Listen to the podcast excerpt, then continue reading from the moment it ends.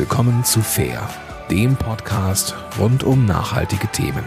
Hier geht es darum, wie du den Planeten jeden Tag etwas besser machen kannst. Und jetzt viel Spaß in dieser Episode. Ein ganz herzliches Willkommen an dich heute beim Podcast Fair mit mir, Martin Werner, und ja, dem Bildungsangebot von Eukokredit. Das heutige Thema liegt mir schon seit langem auf der Seele und interessiert mich extrem privat. Ich freue mich deswegen heute mit dir über das Thema grünen ökologischen Strom sprechen zu können. Was gilt es als Konsument zu beachten? Was kann ich tun, um den Klimawandel mit dem richtigen Stromangebot zu unterstützen?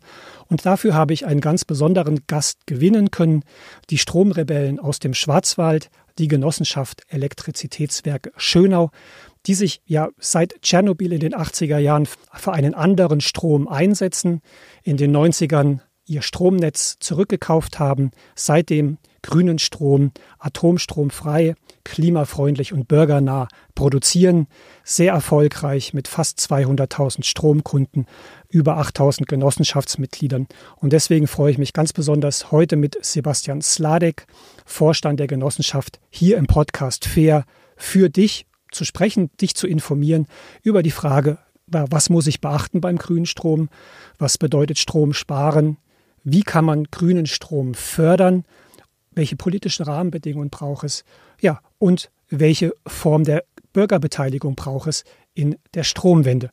Deswegen ein herzliches Willkommen an Sebastian Sladek von den Stromrebellen aus Schönau. Herzlich willkommen, Herr Sladek.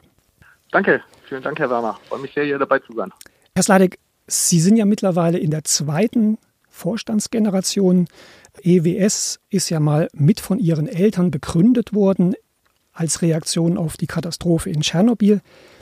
Wie hat sich für Sie dieser Strommarkt seit den 80er Jahren verändert? Sie sind ja jetzt schon ein Pionier, der lange im Geschäft ist, sozusagen von der Rebellion bis, ja, sage ich mal, fast zum Mainstream-Ökostrom in Deutschland. Können Sie noch mal für sich zusammenfassen, wie die Entwicklung mhm. ist, wo, wo wir momentan stehen.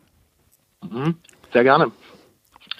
Also wie Sie schon gesagt haben, äh, die Geschichte der IWS beginnt 86 äh, mit Tschernobyl und das hat uns dann fast zehn Jahre ähm, ja, Auseinandersetzungen, auch kommunale Auseinandersetzungen äh, erfordert, um hier das Netz in Schönau übernehmen zu können. Damals Monopolzeiten. Also es war ja damals auch so, dass die Stromanbieter gar nicht frei wählen konnten. Äh, die Kunden, die an ein Netz angeschlossen waren, wurden von dem Netzbetreiber äh, versorgt. Die Strommarktliberalisierung, ausgehend von einer EU-Richtlinie, kam dann erst 1998. Da waren wir genau seit einem Jahr Netzbetreiber in Schönau. Ja, und das war ein Stück weit eine Steilvorlage für uns. Wir hatten natürlich schon mit diesem mal, Kampf ums Netz äh, einige Aufmerksamkeit erregt, sodass es eigentlich ein idealer Start war, jetzt auch bundesweit ein Ökostromprodukt anzubieten, ähm, weil wir gerade durch diese Spendenkampagne, die wir ja machen mussten, um das Netz übernehmen zu können, einfach, äh, wenn Sie so wollen, schon wahnsinnig viele Leute hatten, äh, die sehr interessiert waren, auch dann von uns Strom zu beziehen. Das war eine sehr gute Startposition. Wenn ich jetzt die letzten 20 Jahre so äh, rekapituliere, was hat sich getan? Also es sind natürlich Unmengen von Ökostromanbietern und auch Ökostromtarifen auf dem Markt mittlerweile. Also ähm, gibt eigentlich auch kein Stadtwerk mehr, das äh, nicht mindestens einen Ökostromtarif im Angebot hätte. Ähm, während auf der anderen Seite so meine Wahrnehmung so das Marktsegment der Ökostromkunden ein bisschen stagniert. Das ist ein, ein bisschen schade, ja. Also wir reden da seit sicher fünf Jahren über zwischen fünf und sechs Millionen Ökostromkunden und ich würde mir natürlich wünschen, dass äh, wir Ökostromer insgesamt da ähm, auch noch äh, mehr Menschen erreichen können, ähm, die von guten Ökostromtarifen überzeugen können, damit sie halt nicht länger äh, Kohle oder Atomstrom beziehen. Ja. Wenn wir von Strom sprechen, mittlerweile ist es ja so, Sie bieten auch Biogas an, also auch eine Komponente, wo jeder tätig werden kann. Bei der Gründung, Sie haben gesagt, Sie haben sich an, also ursprünglich aus Spenden finanziert. Später ist die EWS in Form von einer Genossenschaft ja, übergeben worden. Welche Rolle spielt sozusagen die Genossenschaft als Organisationsform oder anders gesprochen, wie Sie es Ihrem Slogan sagen, EWS ist bürgernah oder ja über Bürgerbeteiligung organisiert. Welche Rolle spielt das für Sie das, den Strom zu revolutionieren?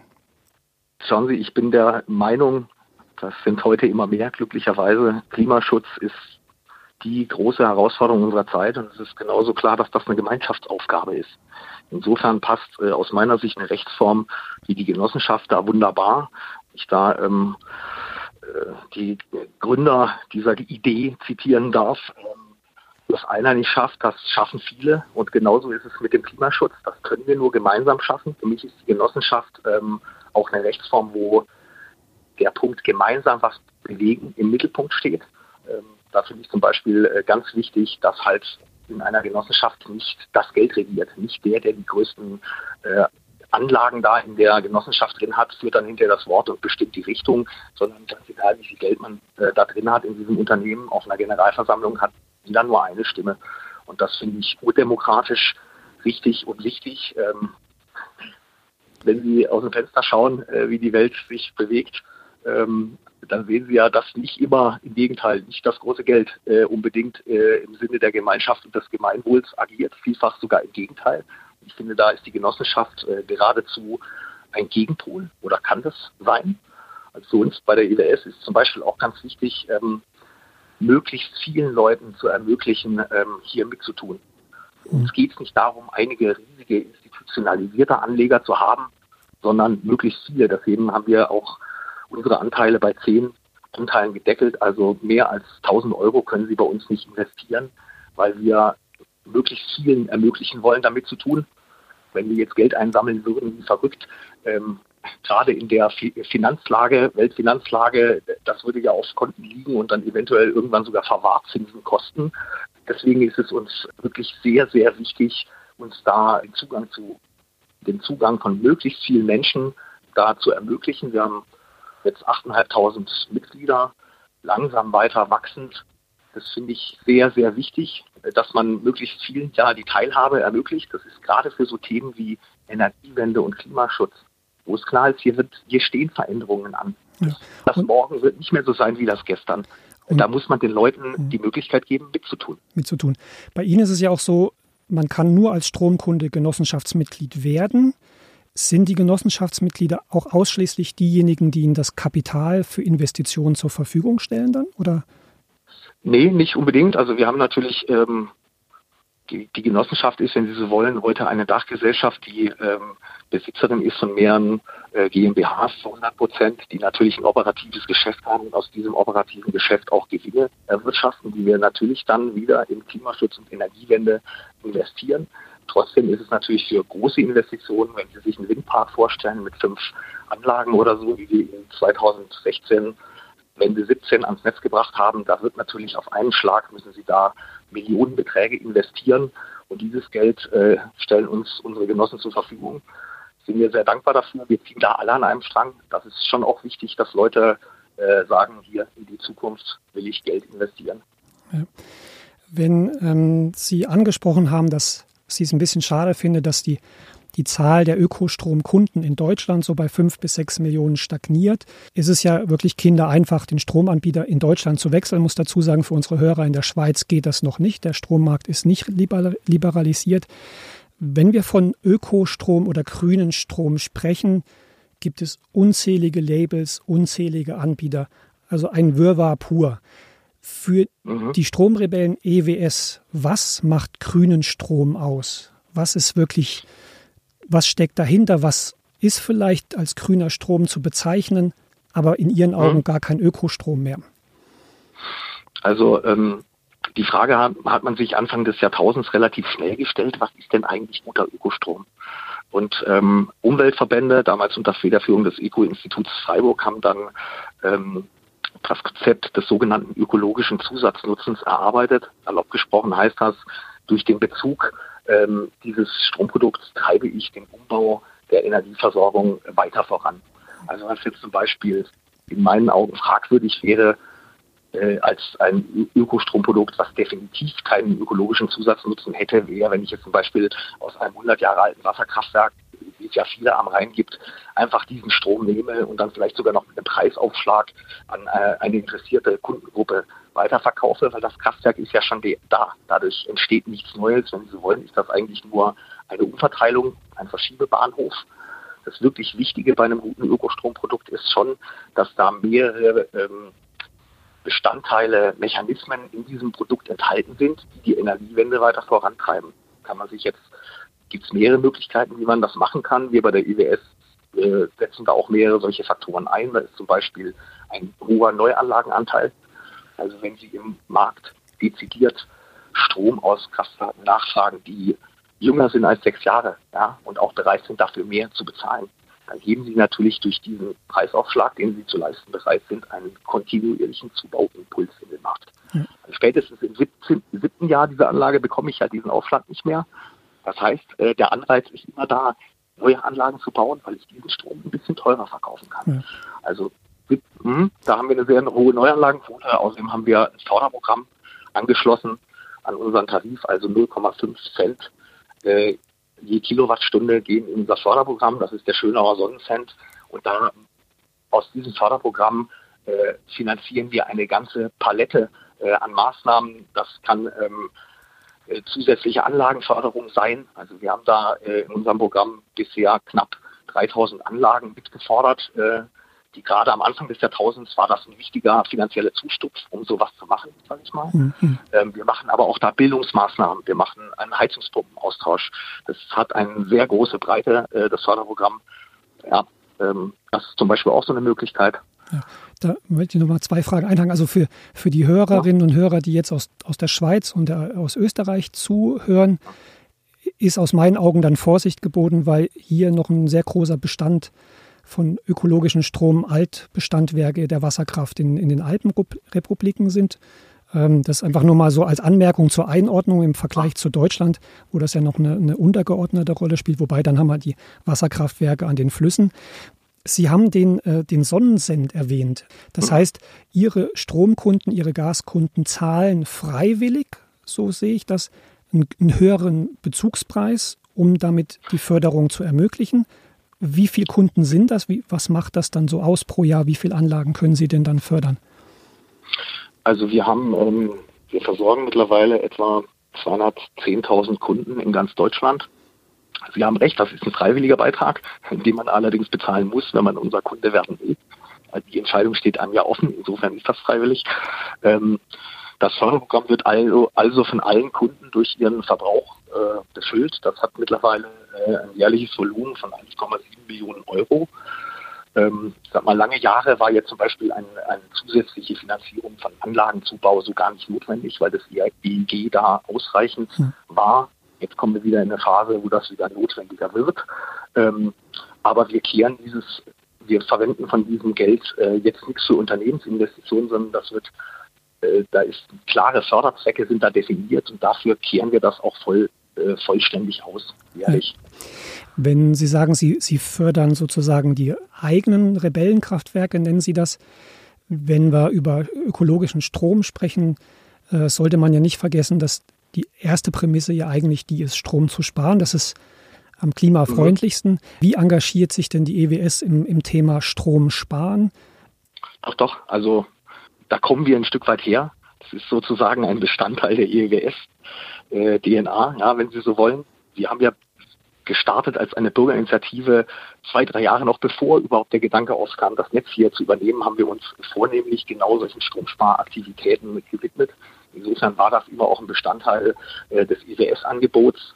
Wir haben jahrelang ähm, eine sich ständig erweiterte und aktuell gehaltene Stromsparbroschüre ausgegeben. Das ist wurde dann in Zeiten des Internets und äh, der digitalen Lektüre äh, ein Stück weit immer weiter zurückgedrängt. Aber was wir zum Beispiel heute in dem Bereich machen, ähm, wir finanzieren aus dem Förderprogramm zum Beispiel auch eine äh, Stromspar-Hotline gemeinsam mit der mhm. Energieagentur Freiburg, also wo man sich beraten lassen kann. Mhm. Sehr gut. Ja. Mich würde noch mal interessieren, Sie haben in der, in der Einleitung erwähnt, ganz der, oder der essentielle Baustein für Sie war der Kampf gegen den Monopolisten zur Übernahme des lokalen Stromnetzes. Spielt der Besitz des Stromnetzes heute immer noch so eine Rolle? Also ich frage einfach der Hintergrund, es gibt Anbieter, die haben einfach Ökostrom, den sie handeln, äh, den sie einkaufen, den sie weder selbst produzieren, noch wo ein Netz dahinter steht. Spielt das noch so eine Rolle? Und wenn es eine Rolle spielt, zum Beispiel in der Schweiz, wo die Liberalisierung ja noch diskutiert wird, ähm, welche Rolle spielt wirklich die, der Besitz des Netzes für eine nachhaltige Energiewende? Also natürlich kommt dem Netz da eine Schlüsselrolle zu. Weil Sie haben völlig recht, Energieversorger, Energievertriebe, das sind erstmal Handelsgesellschaften. Die mhm. brauchen keine eigenen Anlagen, die können auch einfach kaufen und verkaufen. Sie dann wenigstens einen ökologischen Zusatznutzen an das Produkt äh, dran setzen, okay. Aber natürlich kann ich, wenn ich Netzbetreiber bin, durch, äh, sage ich mal, sehr vorteilhafte Bedingungen, was zum Beispiel den Anschluss und die Betriebnahme von PV-Anlagen oder äh, BHKWs ähm, angeht, kann ich als Netzbetreiber natürlich ähm, das anreizen, indem ich da ähm, nicht nur ähm, das den Leuten sehr einfach möglich mache, sondern auch dazu noch auffordere, beispielsweise. Mhm. Natürlich ein bisschen schwierig, weil Netzbetrieb ist ein regulierter Markt. Das heißt, Sie können da auch nur begrenzt dafür finanzielle Mittel einsetzen. Deswegen sind wir bei der EWS froh, dass wir da sehr breit aufgestellt sind und finanzielle Mittel dann äh, zum Beispiel aus der Vertriebsgesellschaft für sowas auch einsetzen können. Lange Jahre war es auch so, dass das Netz auch in der Wahrnehmung der Stromverbraucher immer mehr an Bedeutung verlor. Aber jetzt dreht sich das wieder. Jetzt kommt natürlich die Digitalisierung der Energiewirtschaft, ein großes Thema. Ähm, Smart Metering, das heißt äh, exaktes Messen nicht nur von Verbrauch, sondern auch von Erzeugung. Ähm, für uns bedeutet das zum Beispiel Aufnahme von Strom aus lauter kleinen PV-Dachanlagen. An hm. sowas arbeiten wir. Und da wird natürlich die Physik und damit auch das Netz äh, gewinnt wieder an Bedeutung und wird das auch weiter tun. Ja. In, in Deutschland ist ja jetzt momentan heftig diskutiert die Förderung der erneuerbaren Energien. Wie geht es dort weiter? Die politischen Rahmenbedingungen sind ja sehr unterschiedlich. Die EWS engagiert sich aber auch sehr stark politisch, wenn ich richtig gelesen habe, sogar mit einem kleinen Büro in Berlin. Also nennen wir es mal mhm. vorsichtig Lobbyismus oder Einflussnahme mhm. im Sinne ähm, ja, des Klimas und der, der Klimafreunde. Was machen Sie da für eine Arbeit, um politische Rahmenbedingungen zu schaffen und wie sehen solche idealen Bedingungen für Sie aus? Muss das unbedingt ein EEG sein, also eine Stromeinspeisevergütung, oder geht es um generelle Rahmenbedingungen, die es erleichtern, die Energiewende zu schaffen? Mhm. Also Sie können es ruhig Lobbyismus nennen. Ja, es ist ein unschönes Wort. Äh, zugegebenermaßen habe ich mich auch lange schwer damit getan, ob wir sowas tun sollten oder nicht. Wir haben uns letztlich aus mehreren Gründen dafür entschieden, es zu tun. Zum einen, ähm, wir können ja das Feld nicht den anderen überlassen. Ja? ja? Wenn ein Politiker, der in der Regel kein Energieexperte ist, auch nicht sein soll, weil es ist ja ein Abgeordneter aus der Mitte der Gesellschaft. Also kann ich nicht erwarten, dass es Experten sind. Rat braucht dann müssen wir auch in der Lage sein, äh, ihm mit Ratschlägen da zur Seite zu stehen, ja, damit er sich nicht immer an den Falschen wendet. Äh, zum Zweiten haben wir, wir haben da drei Lobbygrundsätze. Der zweite ist, bei uns gibt es keine Hinterzimmergeschichten. In Gesprächen mit Politikern sagen wir nichts anderes, als wir auch öffentlich sagen. Wir können alles, was wir äh, in, sage ich mal, äh, engeren Zirkeln, politischen Zirkeln sagen, äh, vertreten wir auch öffentlich. Und zum Dritten wir betreiben nicht Lobbyismus für die IWS, sondern wir betreiben Lobbyismus für die Bürgerenergiewende, dafür, dass ähm, alle Bürger an dem Projekt Energiewende teilhaben können. Ähm, das hat sich in den letzten Jahren, so war das EEG ursprünglich mal aufgebaut zu Beginn des Jahrtausends, aber die Teilhabemöglichkeiten für den Bürger wurden doch in den letzten Jahren immer weiter zurückgebaut. Da stemmen wir uns auch mit unserem energiepolitischen Sprecher in Berlin dagegen an ganz vielen Punkten. Das sind dann auch Akzeptanzfragen. Auf der anderen Seite muss ich sagen, die Energiewende, das ist das größte Infrastrukturprojekt in Deutschland seit dem Wiederaufbau nach dem Zweiten Weltkrieg. Und da liegen auch wahnsinnige Demokratisierungschancen für alle drin, wenn man hier Teilhabe für alle ermöglicht. Ähm, wir haben jetzt gerade jüngst ähm, bin ich auch sehr froh, dass es da endlich am Montag zu einer Einigung gekommen ist. Wer da so ein bisschen die deutsche äh, Energiepolitik verfolgt hat, der weiß, dass da jetzt seit Monaten ein Kampf tobte um die Aufhebung des sogenannten PV-Deckels. Also der PV-Zubau sollte ja eigentlich bei 52 GW gedeckelt werden. Da äh, war, wenn Sie so wollen, parteitaktisches Manöver zwischen SPD und CDU. CDU sagt, der Deckel kommt nur weg, wenn ihr Mindestabstände für Windenergieanlagen zustimmt. Jetzt ist da am Montag ein Kompromiss gefunden, ich glaube, mit dem wir gut arbeiten können weiter. Mhm. Ähm, da haben wir uns sehr stark gemacht, dass dieses parteipolitische Geschacher aufhören muss. Jetzt zum Beispiel ganz jüngst auch äh, letzte Woche die baden-württembergische äh, Landesregierung hat ähm, eine Solarpflicht für Neubauten verabschiedet. Das heißt, dass auf neue äh, Häuser auch Solaranlagen drauf müssen. Das halte ich für ein ganz wichtiges Signal in Sachen Klimaschutz. Auch da haben wir natürlich alle uns zur Verfügung stehenden Kontaktkanäle zu Presse und zu Politikern genutzt, um dieses Thema zu forcieren. Ja. Natürlich ist das immer so, Sie können nicht sagen, wir haben das erreicht, wir als IWF. Auch das ist immer eine Gemeinschaftsaufgabe. Zum Glück haben wir über die Jahre auch ein sehr breites Netzwerk an Kooperationspartnern, Umweltschutzverbänden, auch von, sage ich mal, anderen Ökostromanbietern im Markt, die sich auch ganz klar äh, einer politischen Zielsetzung dem Klimaschutz verpflichtet fühlen. Äh, wir wagen uns da nicht als Konkurrenten. Wir mhm. agieren in der Sache oft Schulter an Schulter. Und das ist auch wichtig. Ja, das würde man alleine auch nicht schaffen. Das ist, äh, glaube ich, Nein. vermessen. Da braucht es dieses breite Bündnis äh, um den Wandel anzustreben. Ich finde es persönlich sehr schade, ich, ich komme ja aus Deutschland, dass die Form der, der genossenschaftlichen Beteiligung äh, der Energiegenossenschaften ja sehr gelitten hat unter den regulatorischen Bedingungen, insbesondere was die Finanzierung betrifft. Da hat man ja doch einen deutlichen Einbruch in den Gründerzahlen gesehen. Da gab es ja wirklich einen Boom, die Genossenschaft im Energiebereich auch als die Organisationsform zu sehen. Aber da ist ja auch noch Luft nach, nach oben. Sie hatten es angesprochen, es braucht sozusagen einen politischen Rahmen, es braucht ein, breites Bündnis. Eukokredit bietet ja eine nachhaltige Geldanlage an, auch um eben erneuerbare Energieprojekte zu finanzieren. Die Finanzindustrie ist aber natürlich auch Geldgeber für die fossilen Energieträger. Wie schätzen Sie das ein, welche Rolle die Finanzindustrie momentan spielt und welche sie spielen kann und spielen muss, um diese riesigen Investitionen in eine alternative Struktur zu bewerkstelligen? Ich stimme Ihnen zu, die, die Finanzindustrie spielt eine zentrale Rolle in, dieser, in diesem ganzen notwendigen Umbau. Ähm, schauen Sie, der kapitalistische Reiz, äh, der funktioniert ja seit Jahrhunderten. Zugegebenermaßen funktioniert ja auch das EG so. Ja? Natürlich bedauere ich das heute manchmal, ähm, dass das halt, dass der Erfolg darauf aufbaut, ich kann damit auch ein bisschen Geld verdienen. Und ich frage mich heute, äh, manchmal wäre es nicht besser gewesen, man hätte statt einer finanziellen Re äh, Rendite von Anfang an eine sozial-ökologische Rendite in den Vordergrund gestellt. Ähm, was die Finanzindustrie angeht, ich sehe, da bewegt sich was. Es ist natürlich immer noch zu wenig und auch immer noch nicht schnell genug. Ähm, aber gerade wenn ich jetzt zum Beispiel so ein Beispiel nehme wie, den norwegischen Pensionsfonds, da, da geht es um Milliarden von Euros, da ist richtig viel Geld. Wenn die sagen, wir finanzieren keine Kohle mehr, dann ist das schon mal ein Statement im Finanzmarkt. Hm. Da muss noch viel mehr passieren. Wir haben zum Beispiel vor ein paar Jahren für unsere Mitarbeiter eine Altersvorsorge eine betriebliche eingeführt. Sie können sich nicht vorstellen, wie lange das gedauert hat, bis wir da einen Finanzpartner gefunden haben, der wirklich bereit war, schriftlich eine ganze Reihe von Investitionen auszuschließen. Hm, hm.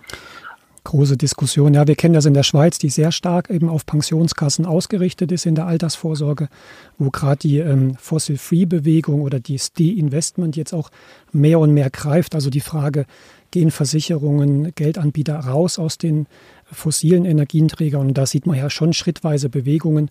Und wie Sie zu Recht sagen, wenn auch da nur eine Pensionskasse gewonnen werden kann, einen Schritt zu gehen, geht es für Normalbürger um riesige Summen äh, und ein klares Signal ja in den klimafreundlichen Strom. Ich würde es an dieser. Denke, ja. Herr Werner, vielleicht ja. ergänzend noch dazu. Ich denke auch, dass den großen Versicherungen da eine ganz große Rolle zukommt. Die haben das schon ein paar Jahre früher geschnallt als die anderen, weil sie natürlich immer heftiger mit den Schäden der sich immer deutlicher abzeichnenden Klimakatastrophe konfrontiert waren. Ja. Was ich schon äh, an progressiven Formaten bei großen Versicherern, Rückversicherern erlebt habe, ähm, da, da ist man manchmal ganz baff. Ja, hm. ja gut, man, man kennt es ja eigentlich aus dem, dem Zeitalter der Atomstromenergie. Dort hat keine Versicherung die Atomenergie ja, versichert, sondern es ist eine staatliche Versicherung eingesprungen, weil das Risiko viel zu hoch war. Das wird, wie Sie recht, zu Recht sagen, vielen Versicherungen aufgrund der Folgen des Klimawandels, aber natürlich auch ja, der, der Risiken am Kapitalmarkt zu riskant, dort zu versichern. Und die, da gibt es auch große Versicherer, die sich dort schon zurückziehen und natürlich dadurch einen Riesendruck ausüben, wenn zum Beispiel ein Neubau von einem Kohlekraftwerk nicht mehr versichert wird, ja, das Risiko mhm. ist für einen Neubau für einen Anbieter dann einfach viel zu groß, ne? äh, es nicht mhm. zu versichern. Ich würde es an dieser Stelle gerne nochmal für unsere Hörerinnen und Hörer hier an der Stelle zusammenfassen. Ich weiß, Herr Sladek, mit Ihnen könnte ich noch Stunden über das Thema äh, sprechen und die EWS bietet noch äh, zahlreichen äh, guten Stoff und gute ja, Alltagstipps, wie man das Thema angehen kann. Aber aus Ihrem Gespräch für den Hörer, für die Hörerin nochmal zusammengefasst, essentiell beim Thema grüner Strom ist, Strom und Gas erstmal zu sparen. Das ist die einfachste Form der Umwelt, was Gutes zu tun. Wenn man wechseln kann, je nach Marktsituation, sich den Anbieter genau anzuschauen, was ist also grüner, nachhaltiger Strom, was ist Biogas, aus welchen Bezugsquellen kommt das und mhm welche, welche Organisationsform ist mein Anbieter? Kann ich dort mitreden? Darf ich mitreden? Ist das erwünscht? Als zwei Kriterien, die man berücksichtigen sollte, wenn man sich dort Gedanken macht. Und der Stromwechsel in Deutschland ist ja wirklich kinderleicht. Beim neuen Anbieter einen Vertrag unterschreiben und der macht den Rest für einen. Äh, ganz easy in fünf Minuten. Ja. So ist es, genau. Ja. Und ich ähm, würde da gerne noch ähm, anfügen, das habe ich vorher nicht gesagt, aber in der Tat ist es auch ganz wichtig zu gucken, was ist das für ein Unternehmen. Nicht nur, was ist das für eine Rechtsform, sondern was machen die noch so. Ja. Ist für die der, das ein, ein Ökostromtarif, ein Tarif unter vielen, weil man halt ein äh, sensibles Kundensegment bedienen will, oder haben die, äh, sind die straight und konsequent und verfolgen einen Plan, von dem ich als Konsument sagen kann, ja, da kann ich mitgehen. Ja, ja, das ist eine gute, ähm, eine gute Einwand. Das meinte ich natürlich mit Organisationsform. Also teilt die, die Unternehmung wirklich die Werte oder ist es wie bei vielen Schweizer Stadtwerken einfach ein Ökotarif, den man halt wählen kann in dem nicht liberalisierten Markt?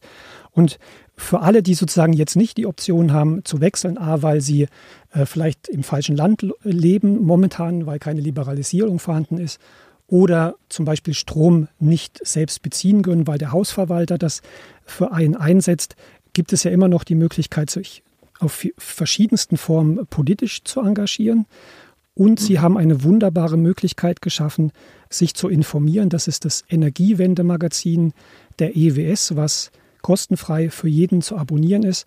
Äh, ein wunderbares Magazin, um sich ja auch sachgerecht und neutral über das Thema zu informieren und natürlich weiter dranbleiben, den Podcast fair hören. Wir werden auch in den nächsten Sendungen wieder konkrete Informationen rausgeben. Also Ökostrom erstmal sparen, den richtigen Tarif, die richtige Produktion aussuchen und einen Anbieter aussuchen, der sich wirklich nachhaltig für diese Energiewende einsetzt.